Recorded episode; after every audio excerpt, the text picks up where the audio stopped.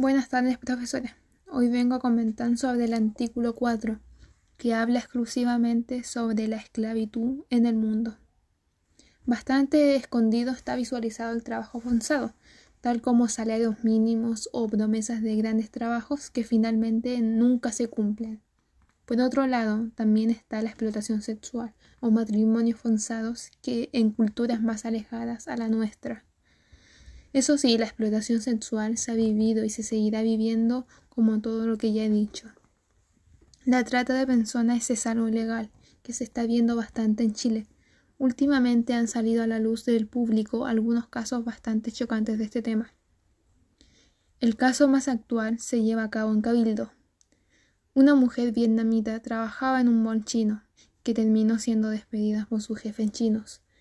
Trabajaba toda la semana haciendo el aseo en el local como en la misma casa. O bueno, no era una casa, era un lugar sin espacio donde vivía. También despachaba mercancía. Vivía dentro del local en muy malas condiciones, claramente, junto a un bebé. Menos de un año o un año más o menos tenía. No tenía las condiciones sanas para vivir con el bebé. Eh, una vecina siempre decía que ella se preocupaba más del bebé que de ella misma. Quería las mejores condiciones para él y trabajar solamente para ganar dinero y cuidarlo como debe ser. Fue obligada a firmar una carta donde en español decía que tenía que irse del trabajo sin ningún peso y sin nada. Los jefes eran chinos, entonces lo escribieron en chino y la obligaron a firmar sin saber lo que decía. Se le prometió un sueldo de casi mil dólares. Llegó la PDI, vieron las personas que estaban cerca del mall chino a la, a la mujer sola con el bebé. La ayudaron y se la llevaron juntos a un departamento para que pudiera vivir. Y mientras la PDI llevaba detenidos a los dos eh, ciudadanos chinos. Este no, es el, eh, este no es el único caso. En Santiago encontraron a 16 ciudadanos tailandeses que trabajaban forzadamente. 14 eran mujeres y 2 eran hombres. Se les quitaron los pasaportes. Algunos vivían allí hace más de tres años en muy malas condiciones. Todo esto bajo un ciudadano chino y chileno. Eh, Encontraron a más tailandeses, solamente que donde no tenían los pasaportes, no sabían su identidad, no sabían cómo habían llegado, ni nada.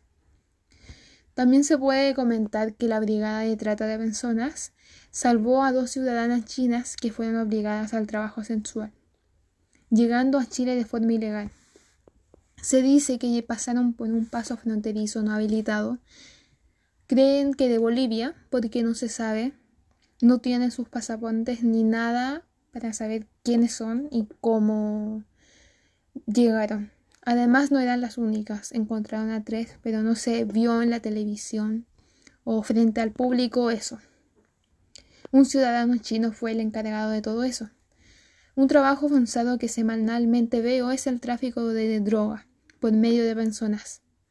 Se aprovechan de las necesidades y ofrecen una cantidad de dinero que casi nunca se cumple. Aquí debo decir que es bastante imposible transportar droga por los aeropuertos.